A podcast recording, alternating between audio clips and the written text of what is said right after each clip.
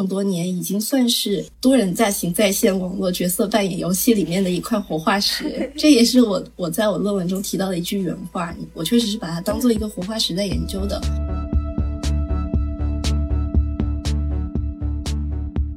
可能就是游戏对我来说就是一个第二人生，这其实，在游戏玩家内也是有共识的。虚拟世界其实是一直在让步现实世界的，这也是大家都能理解的一个事情。但是你知道，这个世界是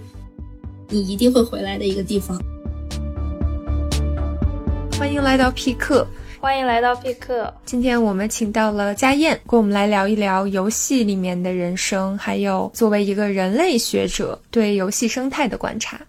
嗯，大家好，我是卢佳燕。那，嗯，我在我自己的自我定位中，可能有两个身份是特别重要的。一个是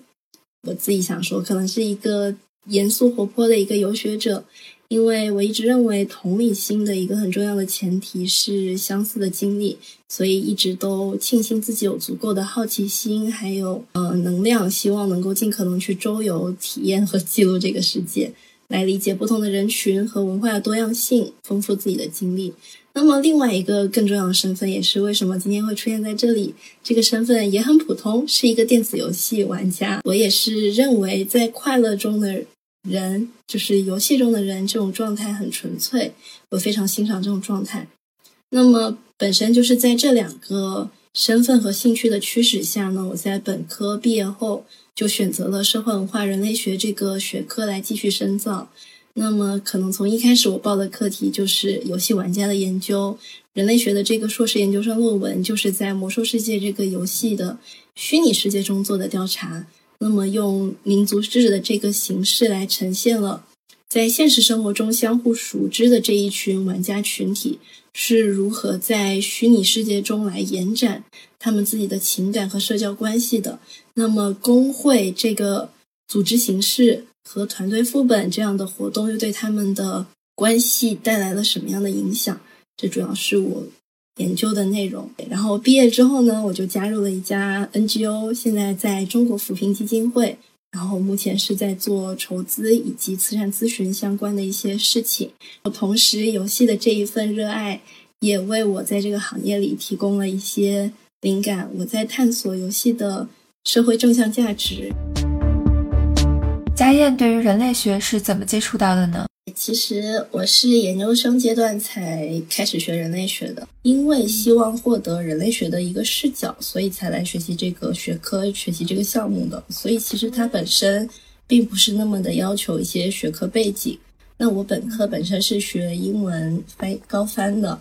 那么更多的可能还是我本身对人类学这个学科的一个兴趣。觉得挺有意思的，就是人类学，人类这么大的一个议题，为什么能够通过一个学科来研究？但后来也知道他自己的就是派系，包括我自己现在学的其实是社会文化人类学嘛，就是它更偏向文化研究这一方面的。其实还有更偏向像考古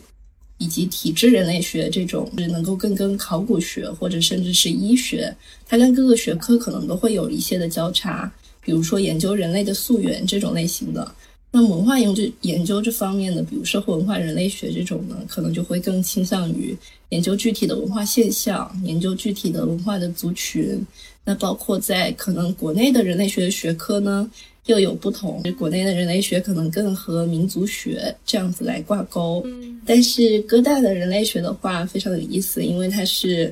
呃算是美国人类学派系的一个以 Franz Boas 他这个派系。或者说，他创立人类学就是分化成体制人类学、社会文化人类学，还有这样子的一些分支的一个发源地吧。然后我们平时的一些 seminar 或者是举办的一些论坛，就是延续下来的都是叫 Friends Boys Seminar 这样子的一个形式。然后，所以也是，嗯，就是反正蛮开心的一个经历。然后大家这个十五个人的小群体。这两年多的学习时间里，大家都是非常有意思，因为有各自的行业背景，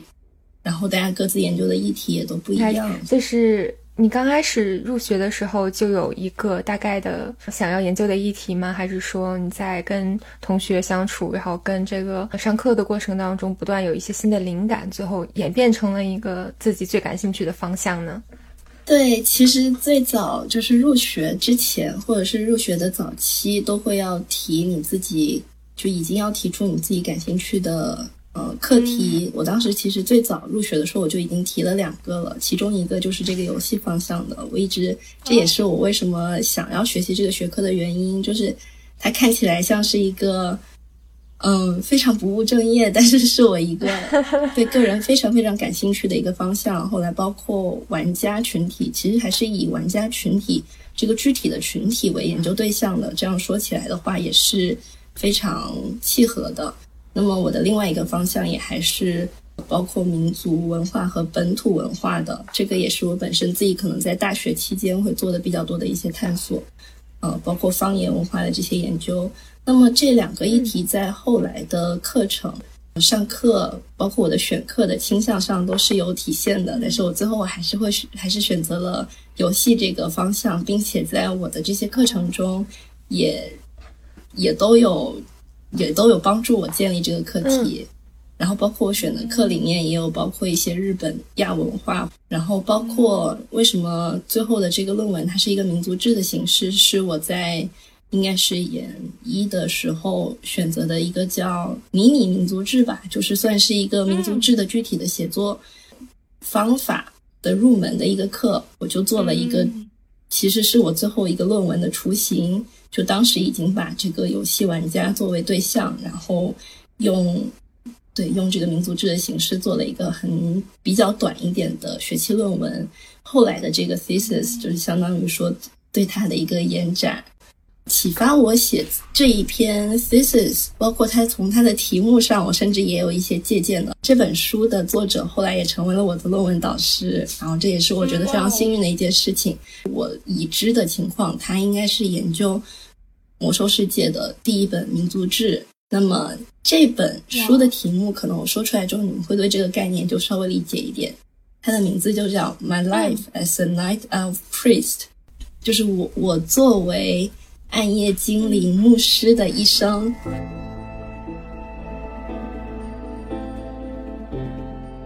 那么，暗夜精灵牧师这个很显然是指代的是魔兽世界里面一个特定的种族、一个特定的职业，就是指他的角色这个具体的角色。那么，他作为这个角色在这个游戏世界里的一生，你可以想象，他可能是记录了，就是以以这个角色的视角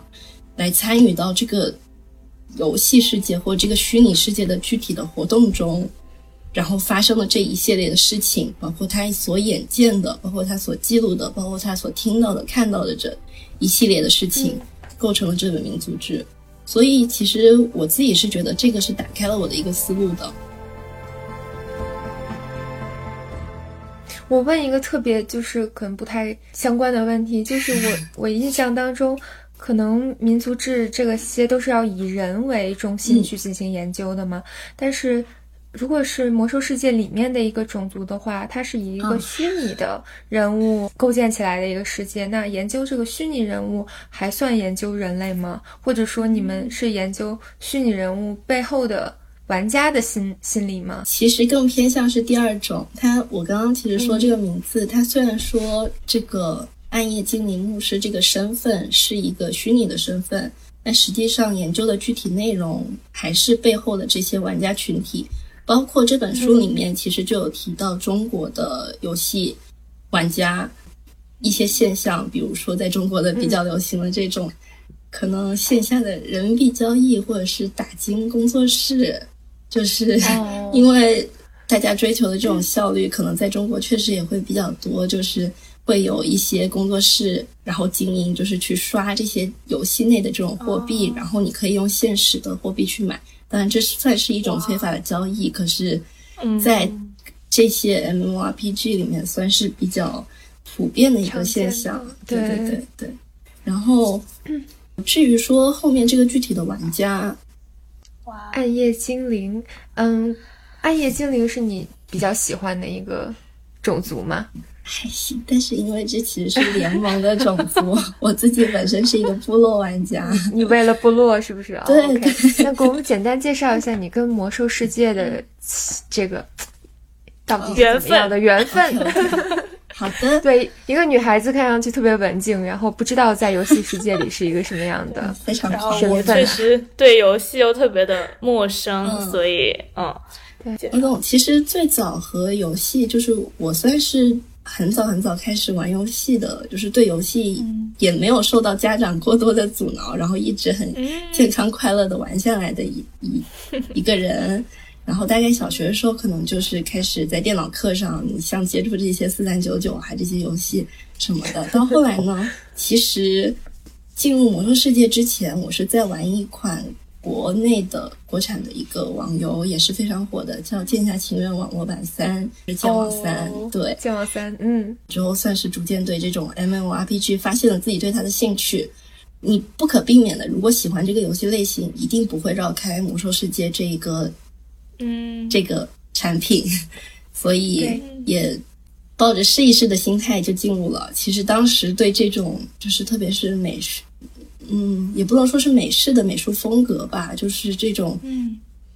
美术风格是非常不接受的，因为它可能和国内的这种我们目前已知的这种 MMORPG，它的风格就是捏脸会做到极致，然后画面会非常的漂亮，是完全成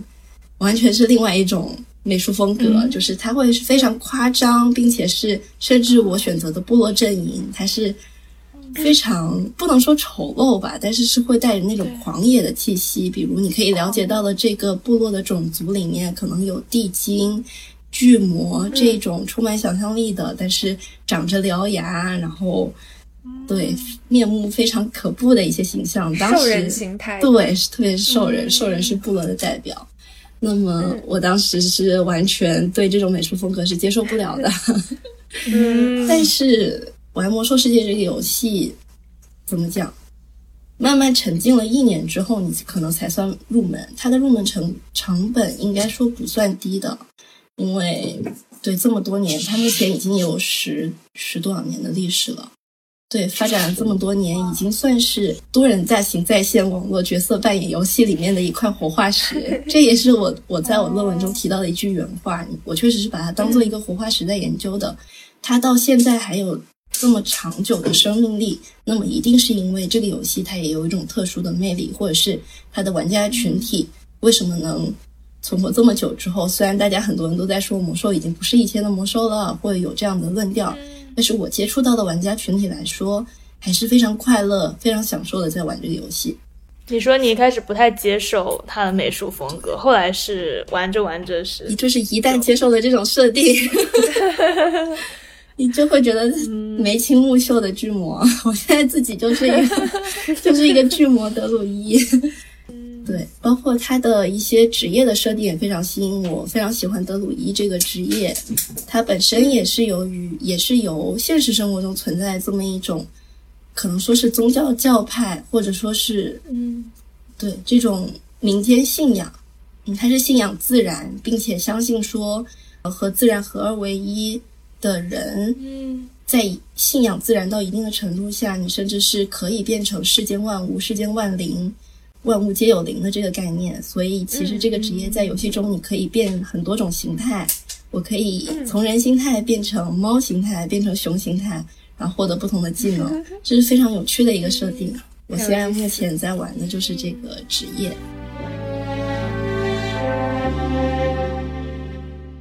对，而且 MMORPG 就是，嗯，跟人类学比较贴切、比较契合的一部分是，作为玩家，你可以看到其他玩家在游戏里的一些表现，包括他打副本的时候他的一些这个技巧释放啊，对。或者说他跟别人的一些互动，所以是比较容易跟别人产生联系的一种游戏了。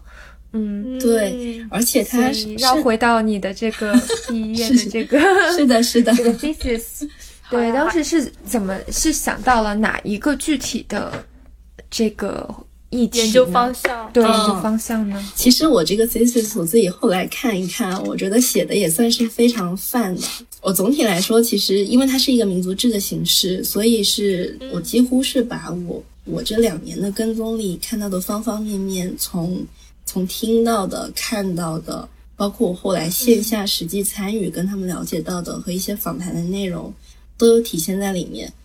呃，嗯我其实没有说有一个非常中心的论点，说这一群人怎么怎么样了。但实际上，我非常想通过我的自己这一个关于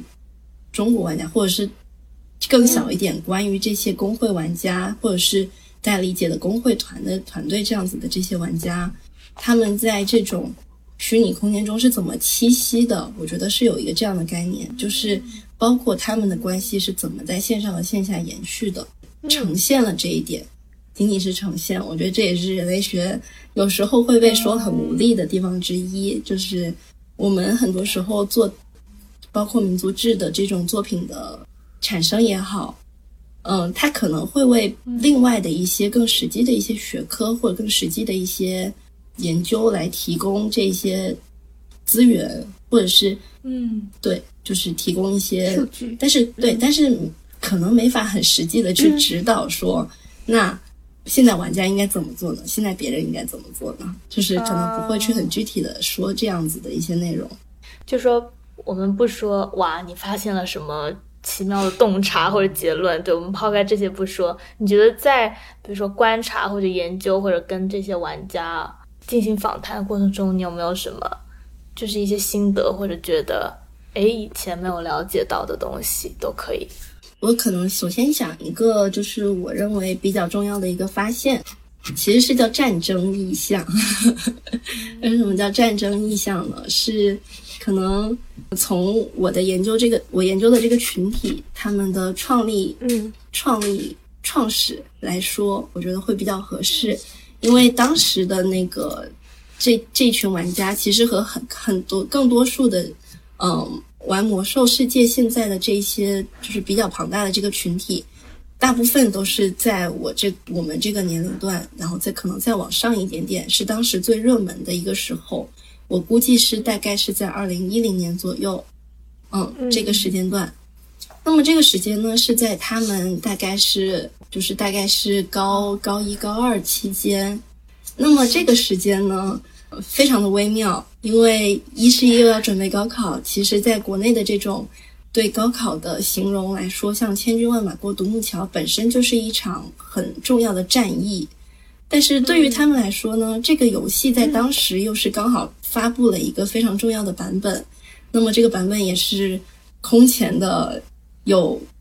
很大数量的玩家在玩，所以对于他们来说也非常的激动。重要。那就在这种这种情况下，就是有这种冲突的情况下呢，当时国内还发生了一个影响挺大的事情，国内的舆论一直在抨击网络游戏，拿那魔兽世界作为这些鼻祖，或者是经常会作为这个众矢之的，就是说魔兽世界，你看你这个魔兽毒害了多少的年轻人。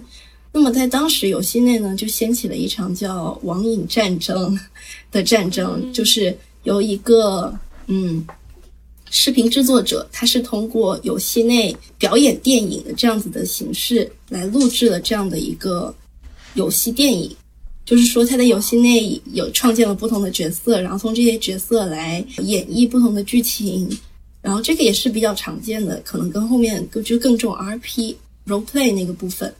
那角色呗，对当时的这个游戏电影呢，也是就叫《网瘾战争》，是引起了一个轰动的。因为我不知道你们知不知道，就是现在我们常常会称呼的杨教授，就是杨永信，包括他的电击治疗，对于对对于所谓的网瘾玩家的治疗，在社会舆论上也是就是掀起了一番讨论的。那么当时这个游戏电影也是指的说，游戏内在游戏内创建的这个杨教授，然后玩家是怎么样去抗争他的这个大军，他的怎么样的这种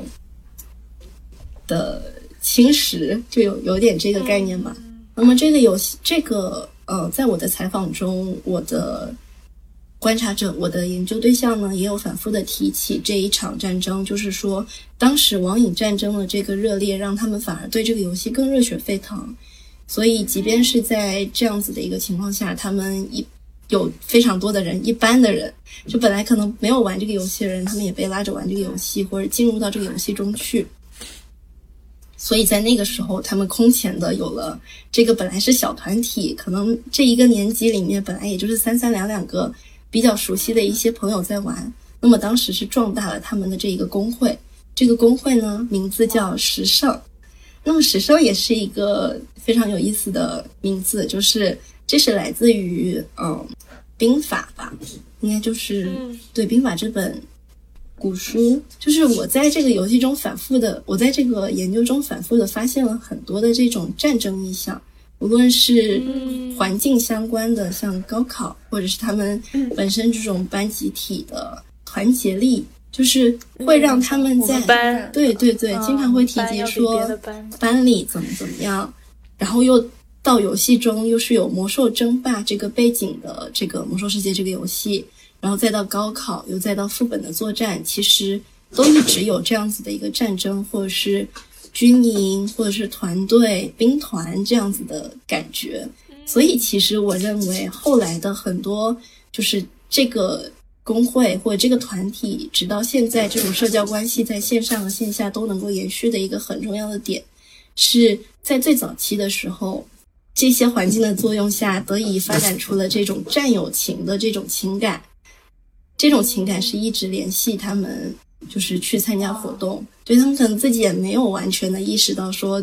战友情，但是实际上游戏的内容，包括呃参与的这些活动的。激化，让他们更加强化了他们之间的这一个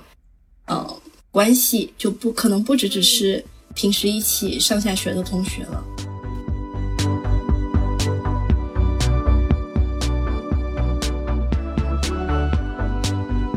那你当时在线下见到他们是什么体验？就是在你见到他们坐高铁去见到他们之前，你是不是已经在网上就是？跟他们有过很多的互动。对，因为就是那段时间我做论文研究的话，是嗯，每周有三天都三天需要参加这个团队副本，就刚刚跟雨林提到的这个史诗团队的作战，然后大概去拿下这一个，算是非常有成就感的一个成就。这也是就是算是比较难的一个活动，也是为什么我会称为后来我也逐渐过渡到类似于这种。不能说是太硬核的硬核玩家，但已经不是休闲玩家了。那么，在这个活动的话，一般大家固定的时间会是周末或工作日的晚上的，嗯，晚上八点多左右吧，晚上八点，然后会一直持续到十一点，就是是三小时连续的一个活动，其实是非常累人的。这个时间每周固定，因为你必须要求人员的稳定，稳定才是这种类似的团队作战的游戏的一个非常。重要的一个要素。那我 在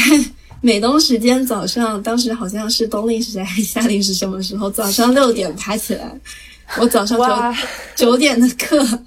然后在六点爬起来开始活动，活动到差不多时间，我就赶紧收拾，然后去上课，是非常累人的。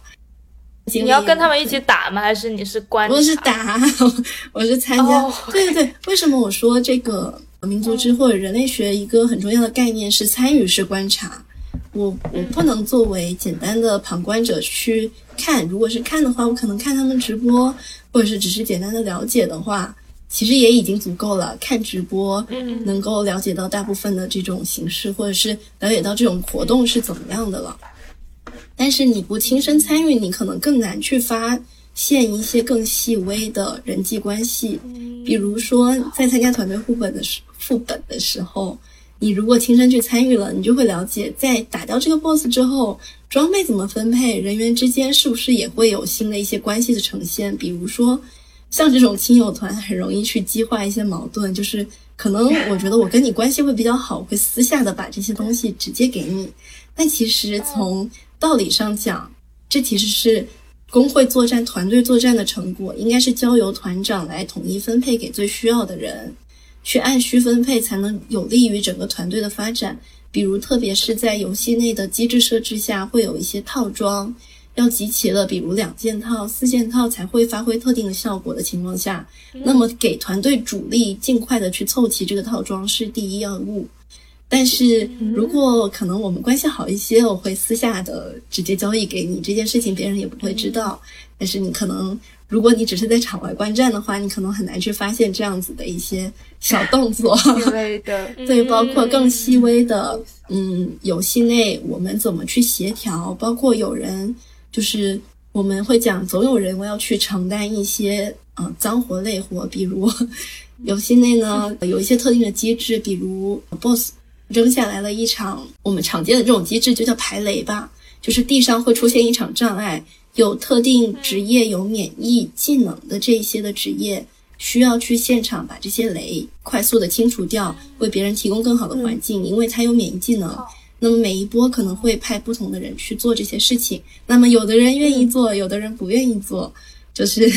情绪上或者是他们为了想要打更高的好看的数据，可能也会有一些产生一些冲突。这也是在你具体去参与中可能才会发现的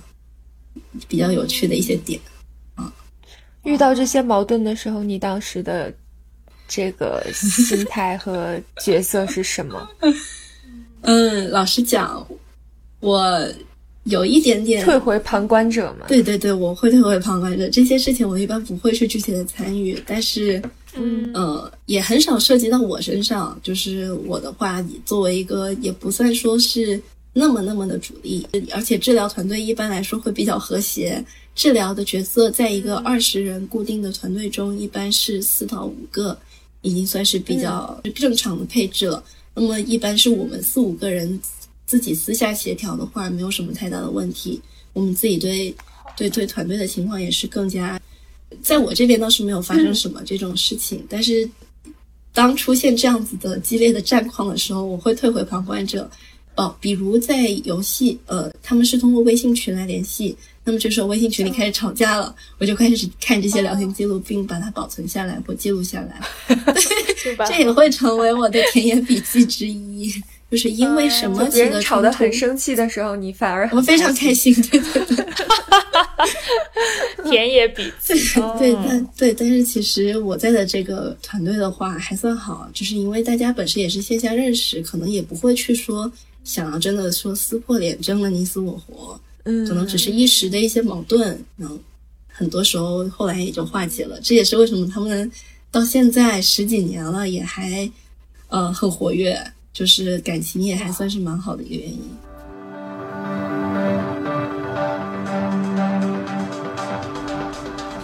在还每周都打副本吗？还是那一群人吗？还是说就都换掉了？我自己现在其实也在每周打副本，但已经不是当时我研究的这个工会了。对对，因为这段时间刚好是魔兽世界开新版本，然后我也在开荒，然后我也有自己的工会和团队。嗯，我原我研究的这个工会里面，就是包括我的论文，最后我有提到，其实它是一个已经出现一个工会有一点点说。不能说分崩离析吧，就是可能这些团队活动逐渐要组织不起来的一个情况是这样。就是 AFK，我们常讲的这个，它最早来源于是叫 Away from Keyboard，就是说我短暂的离开一下。但是后来大家更多的用 AFK 来指代说，我可能这段时间我就不玩游戏了，我玩不了，我暂时对对退游，暂时要离开这个游戏。那么是因为这个游戏的核心成员陆续的谈恋爱了。包括结婚了，包括结婚了。那么他们的女友或者是妻子本身不在这个游戏里面，不是游戏玩家。那么一是他们要分配更多的时间，可能去有这种线下的，像我们说的就叫现充、现实充实，就是要有更多的这种线下的活动，而阻碍了这种线上活动的组织。那么另外可能也是由于女友本身就是反对，嗯，玩游戏的。嗯。所以，所以在男女比例怎么样？啊，非常悬殊。但其实我们这个工会中的女玩家的话，也是比较少吧。然后是可能主要的就是两三个，就加上我在内，然后一共可能是平时是有二三十个人在玩。比如说离开一个这样的一个群体，更多是他生活状态的一个转变，他生活重心的转变。因为我我之前也在研究各种手游，我会发现会有一个周期在，是一群人会冲新的 MMORPG 的一个手游，一段时间它那个有一个 product cycle，就是产品的时时间循环，它就会自然的对这个机制进行一定的厌烦，甚至说，比如说充钱充到一定的境界，它就会。降低对这个游戏的这个投入之类的心理，会不会也有这种对，其实游戏呃魔兽里都是有的。就是说是大家 AFK，但是其实我有觉得有个很重要的概念是，你知道魔兽世界是一个你永远会回来的地方。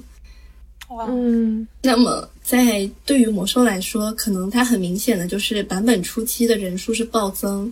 工会团队活动都非常的活跃，即便是你有一两个成员的出走离开，你可能不会影响你正常的活动。对，就是可能在魔兽世界中三个月连续开荒三个月，已经是一件稍微有点疲乏的事情了，因为毕竟对于普通团队来说，它确实是需要这么长的时间，需要团队的磨合才能去。完成这个挑战，其实对于更高强度的来说，他们可能一个月左右就已经全通了。就是我们说攻攻略到了版本最终 BOSS，对于他们来说，这个版本就是休后来休闲怎么玩就都可以自己去把握了。但是对于想要又想攻略，但实际上自己的实力像我们并没有那么的强，强到像职业选手，包括每次史诗团本一出都会有世界世界的竞速赛，就是。世界首杀竞速，这个也是魔兽玩家非常津津乐道的一个活动。那么我们国内团队也都是有参与的。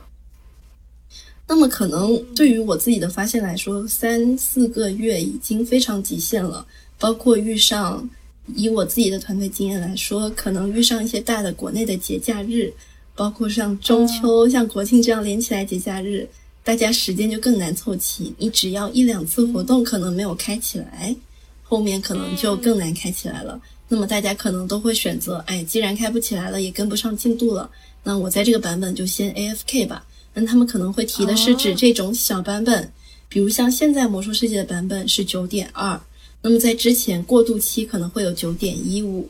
那么他可能会选择，比如说在九点一这个副本打到一半人没了，我不打了，我打算九点二再回来玩。也有朋友是说我要等一个大的版本，也就是整一个大的资料片。就是整个完全重新的新的玩法提出，大概可能会在明年九月啊十月上线。好，那个时候我再玩。所以每一个无论是大版本还是小版本出，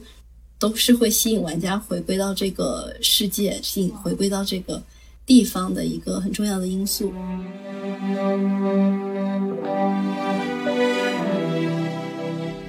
要看要看什么时候离开的话，也要看这个可能这个团队或者这个团体本身的一些能力和安排。就像我说的，一两次活动开不起来之后，可能人就会慢慢散掉了。嗯，对。那有没有就是出现大家一起冲新服或者要转转到不同的服务器的时候的一些有趣的事情？艾斯提到这个也非常有意思，可能艾斯因为是讲对手游来说，确实是有很多这样子的行为。对对对，对于魔兽世界来说，其实工会的稳定，它是不不不不适合大家一起集体去转到一个新的服务器，或者是怎么怎么样，就是会一起开开始，就是在一个新的地方重新打拼。它的对它的稳定性其实要求非常大，但是。S 为什么说提到这个转服啊，或者这种流动，是我觉得很有意思的一个点，是因为我论文中的一个第二个部分就是讲这种人口流动的。为什么讲这个人口流动呢？是我发现，在游戏内，大家的确是会，比如像我刚刚说的新版本开服前，不同的人数、不同的服务器，它的人数的拥挤程度，或者是。会有物价，就是雨林，你知道吗？这个游戏中它有它自己的交易系统，它有自己的市场，每个服务器同一个产品的物价是不一样的。那么，比如我研究的工会，在最早期他们的老家发家的地方是一个比较小的一个服务器，人数不多，在在一个人数不多这个服务器里面，他们的物价非常的高。那么，对于团队开荒，其实要做非常多的战战略储备。那么在战备物资的购置上，他们就发现成本太高了，没有办法。嗯，所以开始考虑要去转服。这跟我们很多时候现实中的人口流动的情况是一样的。哇！转服前我要去观察，就是他们会去建不同的小号，然后去到这个城市的拍卖行，拍卖行去看同一个产品的物价，包括药水、游戏这些战备储备，就是开荒前要准备什么呢？大家有自己的。各自的生生活技能，或者是大家都有各自的生活技能，比如说是制皮、制药，呃，有采药的，就是有原材料的生产的和后续加工的这些的环节都是有的。就在游戏中大家都有各自的这种生活技能的分工，但我个人是一个比较懒的这个生活技能玩家，我自己没有，我都是去消费。那么你这些产生生产出来的这些物品是可以直接在拍卖行这样的市场去购置的，流动。对，嗯。嗯，然后也有工会会专门是有自己的后备团队，会专门就是像后勤一样，我在开封前我会专门有这样子的角色的人，我会去制好这些药水，放在工会的这样一个公共的仓库里，大家开荒的时候去各自拿取，这是一种比较好的形式，但是你避免不了要去拍卖行里去购置。那么这些人去建了小号，他们就会去各个服务器，就是目前已知的可能人口较多的呀，这些服务器去看当时的物价，同时你又要考虑说，这个服务器在新开服的时候，不会由于人数爆多而排队，导致排队也是一件很闹心的事情。那么我经历的情况就是，我当时的这个服务器因为各种原因到了死亡之翼这个服务器，这个服务服务器非常大，但在版本一开的时候，这个服务器就排队很严重，我可能要排个什么一个多小时我才能上去线，非常的累人。那活动的时候，别人晚回家的可能都还在排队呢，就严重影响了活动。同时，由于服务器人口过多，服务器产生了卡顿的现象，非常卡顿，也是严重的影响了正常的生正常的游戏体验。所以大家又商量我们要换到一个什么样的服务器去，要派人先过去看他在闲时忙时会不会卡，物价又合适，然后三番两次才能去选择。这跟现实中大家，嗯，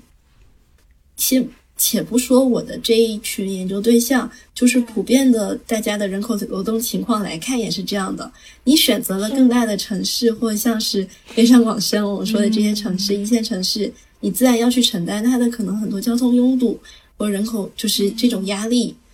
嗯、呃，你都是要选择的。同时你，你如果待在一个小的城市里，你购置不到相应的物品，购置不到，或者是由于一些物价过高而对你自己的生活产生影响，都是一样的。对。那么当时我们情况除了这种服务器之间的人口流动外，游游戏外，我我的这个群体也也是分布在世界的不同角落。嗯，就当时除了我在跨着时差就早上打团，我在美国之外，有在加拿大的朋友，就是也是他们的同学，然后有在日本留学的朋友，有在英国留学的朋友，大家五湖四海跨着不同的时差，早上爬起来打这个副本，嗯、也是显示了可能他们在毕业之后的不同的，嗯，由于个人的人生规划产生的这些流向。其实很多也已经不在西安这个地方了，大家也去到了像北京、上海、呃广州、深圳这样子的城市，包括出国留学这样子的一些人生选择。所以在这种综合的流两种的游戏内、游戏外的流动，都让我看到了这个团体的怎么说，也是另外一种活力吧。对，这也是我观察到的一个现象。有点感慨的感觉。你跟他们还有联系吗？现在有的有的。然后之前会长前段时间还喊我吃饭，就是我们在北京的话，也会 周期的会可能会有一些聚会见面这样子。对，这个工会非常有爱，每年的春节啊，像是活动，呃，像是这种节假日、长有长假期的时候，只要可能人稍微多一点，回到西安，他们都会线下聚会，一定会聚。然后，如果只能在线上的话，他们都会组织一些，就算破完魔兽世界了，还是会组织一些游戏，比如你画我猜，这是每年的保留节目，元旦的保留节目，非常有意思。这个工会非常有爱。对，哇，就是你你研究这个算田野调查吗？然后里面有一些不同的研究方法，比如说你刚才说的。观参与式的观察，嗯、还有比如说你可能跟他直接就聊天，然后得到的信息。嗯、然后你是总共做了两年吗？整个？对，应还该是说算起来，嗯，算是两年吧。因为我是以玩这个游戏的时间来算的话是两年，但因为你这个玩这个游戏中一直只只跟这一个团体接触。然后或者说你的资料，哦、你我所保留的这些资料，就是你有意识的去保留游戏中的这些资料的时长，嗯、大概是一年半到两年的时间。当然，你也不排除私心，这两年也有纯粹的就是在玩，就是在玩，在体验，对，沉浸式的参与这个。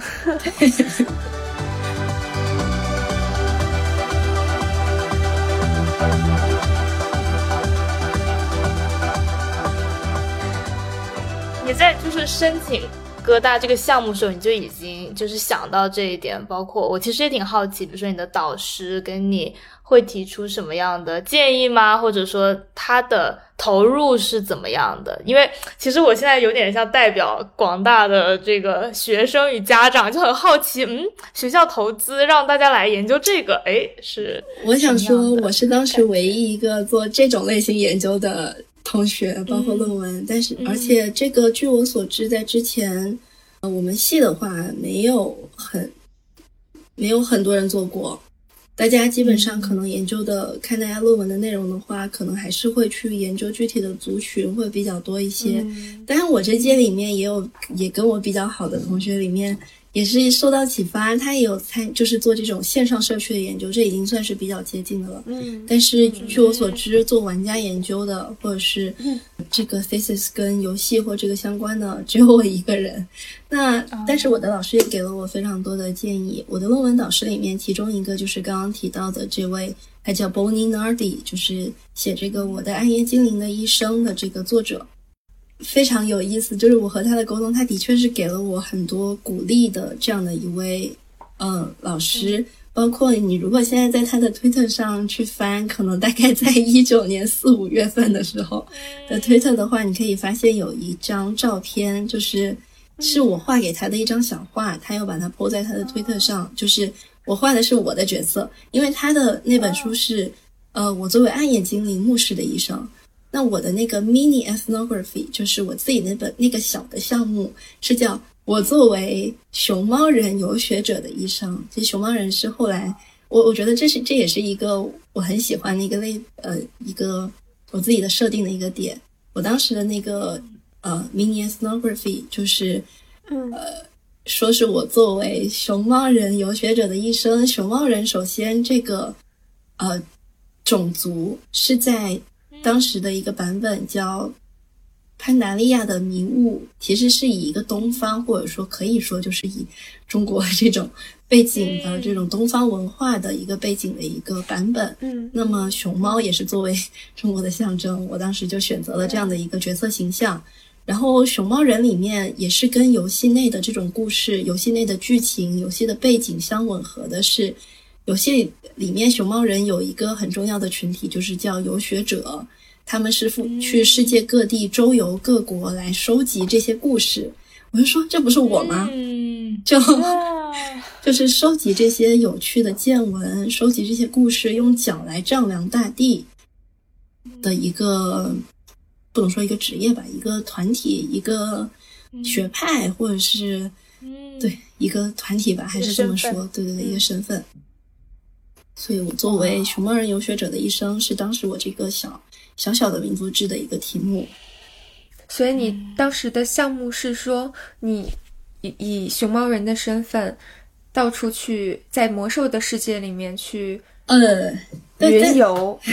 遇到的种种。是是是，但是其实当时那个那个项目。严格来说，那个项目和后来的 thesis 虽然是一个扩展，但其实可以说是两个独立的项目。因为那个有更专注的研究是关于 RP 玩家的，就是这些 role play 玩家，他们很专注于角色扮演，就像我说的那个《网瘾战争》的那个电影一样，他们会在里面像演电影一样，对于自己的角色的，这也是非常有趣的一个点。包括自己在名字的定义上，它会符合一定的规范。比如你作为一个人类，他会有你会有特定的姓氏，就是暴风城也符合游戏内设定的这样子的一个姓氏和名字。那比如你作为一个暗夜精灵，你会有你特定的种族的姓氏。你一旦起了像是我们现实生活中喜欢给游戏里面自己起的名字，什么有一些奇怪的符号啊，或者像是说我起一个叫什么什么。什么农夫山泉啊，这种完全是在这个世界观之外的一个名字的话，其实如果你要去参与到这种角色扮演玩法的话，会受到这个角色扮演群体的一个怎么说？他们会比较希望不要发生这样的事情。这个在里面会被叫做 OOC，会说一些 OOC 的话，也就是 out of character。嗯，状况外，呃，有你有点跳出你自己的角色了。对对对对对，你嗯已经跳出了跳脱了你的角色，所以这个那这个他们是谁？就说你说他们不希望 RP 玩就是是其他的玩家吗？纯粹的 RP 玩家，对，哦是有这么样的一群群体，他们玩魔兽世界可能也会去参与一下团队副本的活动，但是那不是他们的重点，他们重点更多的就是去演、嗯。演绎自己的角色。比如我今天在嗯。一个酒馆里面坐下了，对面来了一个客人，这是我自己那个熊猫人的实际经历哦，就是 我这个熊猫人去到了当时呃，我是在联盟建立的，然后联盟的闪金镇有一个叫雄狮之吼酒馆。这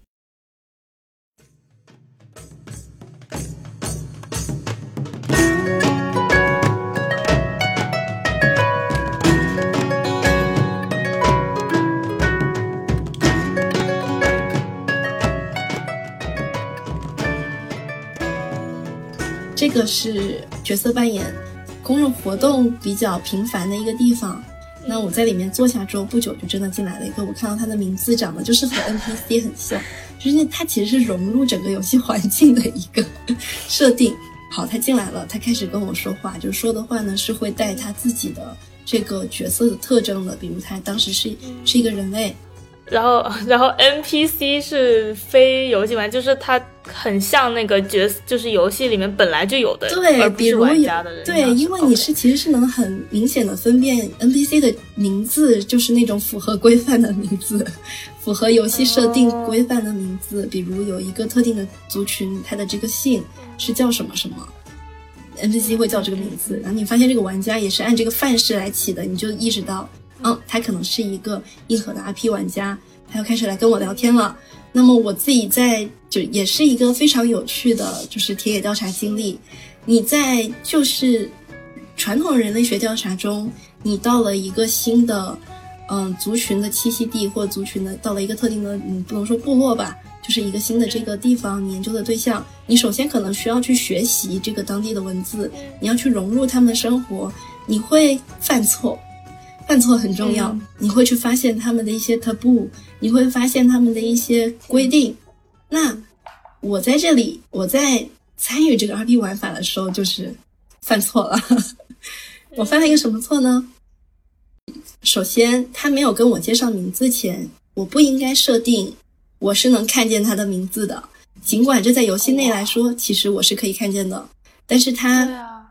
但是你你在游戏中，他会嗯，希望说我们是通过就是这种像交际，像现实活生活中发生的，就是尽可能的贴近生活。你从交际中知道我的名字，我告诉你我叫什么，你才教我什么，包括他的。而不是我头顶的那个对 对，我其实是应该看不到的，你知道吗？他告诉我之后，我其实才能，嗯、假设说我知道了他的名字。那么，嗯同时，我也不能假设他的职业这些的，其即即便是你在游戏内通过鼠标移动到姓名板上，你其实是可以看到他是一个叫什么什么的人，他的职业是牧师。但是实际上，我就我当时犯错，我就说我首先是问了他，是直接说了他的名字。他说啊，你怎么知道我名字？然后我就赶紧打了个谎话圆过去，说啊，我刚刚看到你在酒单上的签名了，我就觉得我真是个小天才。我可真是个小天才。他说：“哦哦，那挺好的之类的。”就是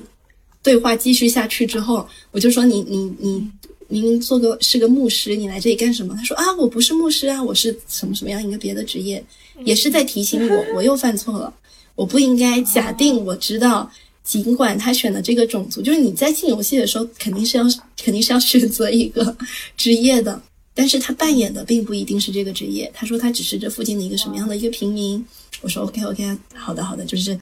开始又继续下去聊天了。这时候，除了我犯错之外，我旁边有一个更明显犯错的人，他是一个显然是完全不知道 RP 这个形式、这个活动的玩家，就是普通的玩家。他进来看到我们聊天很开心，就是也挺有意思的，他就在那个桌子上跳来跳去。你知道吗？就是在魔兽世界中，就是因为这些场景设置的还算比较真实，但大家玩家的举动里面按空格跳跃嘛，就是非常喜欢走着走着跳一下跳一下，很容易跳到这些桌子上啊什么去，就是你你可能空闲下来的时候就会去做这个动作，那这个玩家嘣一下跳到桌子上了，这时候那个 RP 玩家我发现他生气了，他说。他首先是通过就正常的言语或者演绎来表达，是说你怎么能踩上桌子呢？就说这样子类似的话。嗯，但是那个玩家就不理解啊，我不就是玩游戏吗？我就随便跳跳，谁不跳呢？因为他完全没有在进入这个演绎的概念。啊，对，所以这两个人完全就频率感觉就对，然后他就生气了，就是这个 IP 玩家就生气了，然后我这时候。就赶紧私聊那个，我也做了一件事情，这算是我做的一些干预，我没有只是作为旁观者，我就是也有希望他，因为大家还是希望。首先我要声明的是，我不是声明，就是有一个前提，我在研究这个 RP 活动的时候，是在这个游戏里面单独，可能没有说特定，就是它是有专属服务器的，就叫金色平原，旁边你可以看到它是有一个括号叫 RP PVP 服务器。也就是说，它是鼓励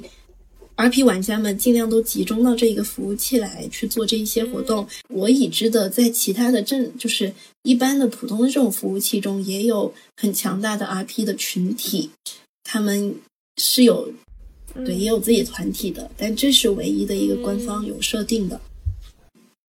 那么我就有提醒他说，现在正在进行的是角色扮演的这个活动，你可能也需要尽可能的去配合一下。如果你不想玩的话，没关系，你可以就就走开。他就是听我说了之后，才有开始就是坐到凳子上，然后有努力的在说类似的话。对，这算是我当时的呃研究里发生的一件，就是最初进入到这个世界中发生的一种有趣的事情。那其实跟你。呃，跟传统的人类学的调查有非常多的共性。我确实是在学习一门新的语言，你要用新的范式来说话，你要学习新这里的新的规范。所以，RP 玩家这个东西，其实我在一些手游，就现在比较流行的一些手游里面，其实已经都看不到了，因为大家可能就随着一些比较这种规范型的聊天系统，比如说。发一些表情啊，发一些这种语音啊，甚至在游戏内的用自己真人的这个声音去说话，都是可以被允许的。所以说，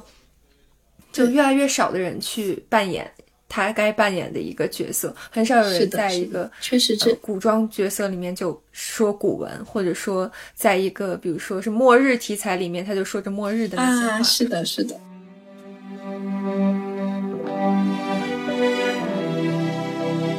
还真有意思，我觉得一个游戏它的游戏生态得足够足够大，然后多样性足够多，然后足够稳定，才能让一个这些人类学的研究发生。你有没有看过其他研究其他游戏的一些人类学的研究？应该就是在美国还有稍微比热度会稍微高一些的一个游戏，它叫 Second Life，就是第二人生。这个游戏是。已经开放了自己的这个可能一些数据的一些后台，呃，可以给到他是自己有声明，能够给到这些社会学家，包括就是做研究的这些学者们接入的一个入口。我这里其实论文里面有摘他的一段话，我是觉得说的非常非常好，就是特别是像说民族志对于这种虚拟世界的游戏到底有什么样的一个作用的。一段话，他是说，民族志其实对于表现这种线上的文化是有一个非常大的前景的，非常大的潜力的。It anticipated them，这怎么讲呢？就是他是去期望发生这样的一件事情的。就像最出名的人类学家马林诺夫斯基，他会去讲说，你要去想象你自己去到一个陌生的一个地方，你要把自己想象你自己是在一个完全陌生的那个空间里，然后去。角色扮演，对对对，但是其实虚拟世界中你就是在做这一件事情，就是角色扮演。所以民族志和这种虚拟空间天然的就产生了一种这种契合，或者说这种的交互，它本身在功能上或者是形式上就有这样子的一种连接。所以他认为是民族志是非常适合来表现这些记录这种虚拟空间发生的这种活动的。我以前还是就我觉得我的算是很有偏见的那个人，因为我自己玩游戏玩的很少。我特别想和雨林说啊，就是呃，你刚刚说游戏对于我来说是一个什么样的事情嘛？这个倒是不是我自己想讲的，可能游戏对我来说就是一个第二人生，就像刚刚说的 second life。就是对我来说，这个世界你是一个你永远知道你会短暂离开，会因为生活中的各这各种事情。这其实，在游戏玩家内也是有共识的，就是虚拟世界其实是一直在让步现实世界的，这也是大家都能理解的一个事情。但是，你知道这个世界是你一定会回来的一个地方，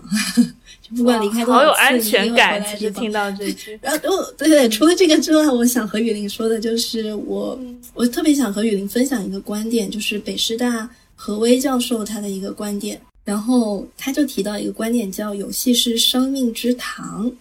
那生命之糖是什么概念呢？它确实是必不可少的一一点，因为人需要糖会变得快乐，人吃下糖会变得快乐。但是对糖的控制，糖的摄入的控制，是你可能是每个人自己要做的事情。吃太多吃太多糖必定是会蛀牙的，这个每个吃糖的人都能知道。所以可能我们看到的很多的误解，就是包括社会舆论上，更多的是对游戏时间或者这些青少年。游戏时间管控上的一些事情，但实际上这件事情完全是可以由个人的管理或控制来主宰的，而不是说糖这个东西就不应该吃。所以这也是我特别想和和，比如说像何雨林最早可能在嗯不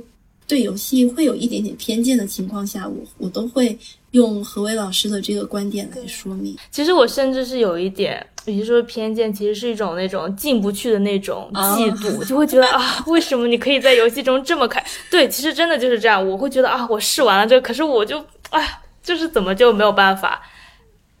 就完全的沉浸在里面。可能就像我，可能对于看剧，我是那样的状态。但我觉得，哎，你怎么看剧就没有这样的状态？可能也是一种。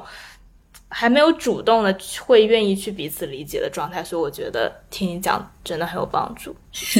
好呀，看剧就是你的生命之糖。对，每个人可以有不同的生命之糖不一样。对对，要去理解不一样的糖。嗯，好，今天我们感谢佳燕来做客，然后我们了解到了很多魔兽世界的东西。谢谢你们，然后也希望贾燕收获了他讲述的快乐。对，好呀好呀，很快乐，很开心和阿斯和语文聊天。